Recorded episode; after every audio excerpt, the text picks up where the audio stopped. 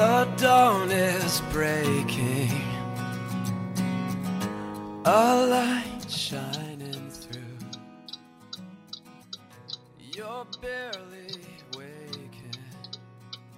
And I'm tangled up in you. Hello，大家好，我是五月一，现在是晚上北京时间二十二点三十分，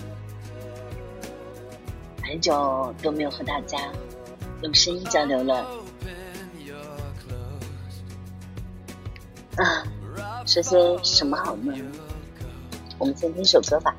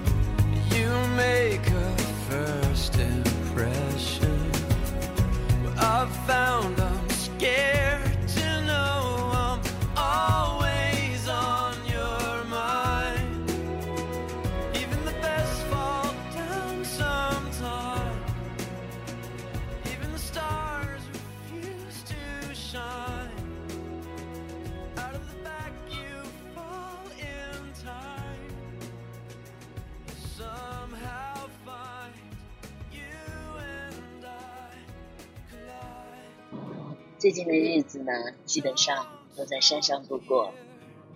做营销十四年，做过城市综合体，做过房地产，啊，做过景区运营等等，这么多行业做下来，营销对于我来说，就是万变不离其中。这个其中，其实有很大的一个悬念在里面。这个其中含的东西太多，含的知识太多，含的需要付出的精力太多。这些年，感觉自己不是成长，是很多人推着你，推着你去成长。当你努力到一定的阶段时候，你会发现，你所有的努力都有回报。今天在山上遇到了几个老师，是山西电视台啊、一些老师，嗯，有制片，有台长，还有一些啊、海里的营销总监，都是我的前辈。我们聊了很多，带大家参观的小镇。总体来说，让我最舒服的是，袁山老师讲了一个小故事，跟我说，他很喜欢啊、山西的一个左权民歌。这个民歌呢，名字我想山西人应该是耳熟能详的，叫《小青疙瘩》。很多人可能都不知道“小青疙瘩”是什么意思啊，在山西来说，它有一种很亲切的意思，呼唤对方有亲密的昵称的表达方式。所以呢，当我听到这个名字的时候，我也会很舒服。送走了客人，我在开车的时候看到了任老师发来的一条信息，他给我发了一句很简单的话，但是让我心暖暖的。人生老师说：“谢谢赵青，小青疙瘩。”似乎感觉我们之间的距离拉近了好多。这就是一个营销，一个策划人，一个喜欢文字的人，一个从事文化工作的人的表达方式。我很喜欢，也很建议。林老师讲述的这个故事大概是这样的：这首左权民歌里讲的小青的是什么意思？讲着。男孩子在看到女孩子的过程时，会有很兴奋的状态。那这个状态呢，可能叫女孩子就叫“嗨，小青疙瘩”。然后呢，指女孩子的双起双手啊，在河水里，太阳光照射下来，一红一白，手。白嫩嫩的，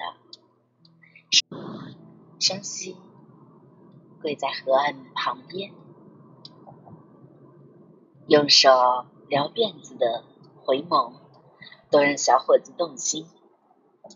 这首祖先民歌呢，也欢迎大家去网上搜索一下，肯定会感觉到不一样的。那个时候。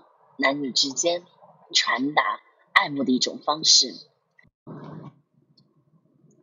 说起来，我们为什么会讨论小青大的这个由来？嗯，这个中间呢，和大家吃饭的时候，我在聊，想在七月八月呢，啊，搞一场相亲的这个活动，那主题是七夕半月织女选秀。啊，在这个织女选秀之前呢，可能我们要酝酿一周的时间。那在这个一周时间内呢，我们就用相亲的方式来烘托织女选秀的这一天的一个啊大型的一个比派的活动。呃，又说起相亲的时候呢，任山老师就给我讲了这样一个小故事。可能我的表达方式呢，没有任山老师那么生动。另外呢，就是我对这首左权民歌的这个歌词，可能啊还不能背下来。我只是感受到非常浓郁的这个幸福气息啊，但是可能没有完全表达出来。大家可以听一听这首民歌，也特别推荐。就是总之呢，做营销的这种生涯，让我每一天都是幸福的。每一天都面临不同的人、不同的事，做着自己喜欢的一个工作。其实有时候也会觉得有点累，也很疲惫，但是我特别享受回家开车的那一瞬间。就像今天发动车子的时候，我会突然想起戴个耳机吧，再和大家聊聊天吧。回想起餐桌前大家激烈的讨论，突然就想起吕总说的几句话。他说：“我们经营文旅，做文旅开发，我们想要的是回来了。什么回来了？鸟儿回来了。为什么说鸟儿回来了？”因为我们这里是一个矿，是一个山沟，是一个贫瘠土壤的，没有被开发出来，甚至于以前的村民都迁走了的废弃矿场。但是今天文旅开发了，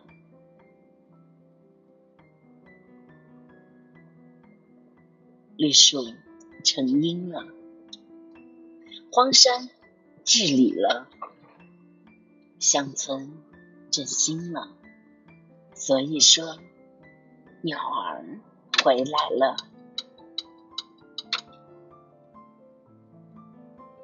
第二个回来了，是笑脸回来了。为什么说笑脸回来了？因为文旅开发让小镇客流提升了，商户挣钱了，村民开心了，不断的露出不同的笑脸。游客拍照，心里欢喜，小镇富裕，商户从心底里感激你，那份心情是你没有办法去复制的。所以，在做文旅的时候，让我真的内心有很。多的触动，有的农民以前背闻闻声，无处安身，没有好的职业，没有挣钱的商机，来了小镇，不收房租，用经济，我们每月做活动，打动客流。提升广告效应，让更多的消息扩散出去，让更更多的人爱上这样的理想生活。小镇富裕了，乡村振兴了，地方经济带动了，所以笑脸回来了，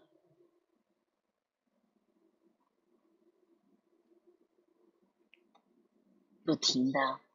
去做好事，不断的去做你想做的事。在小镇里，每一个地方都是一景，每一个地方都是商户们用心打造出来的生活，是理想，是一种理想的生活。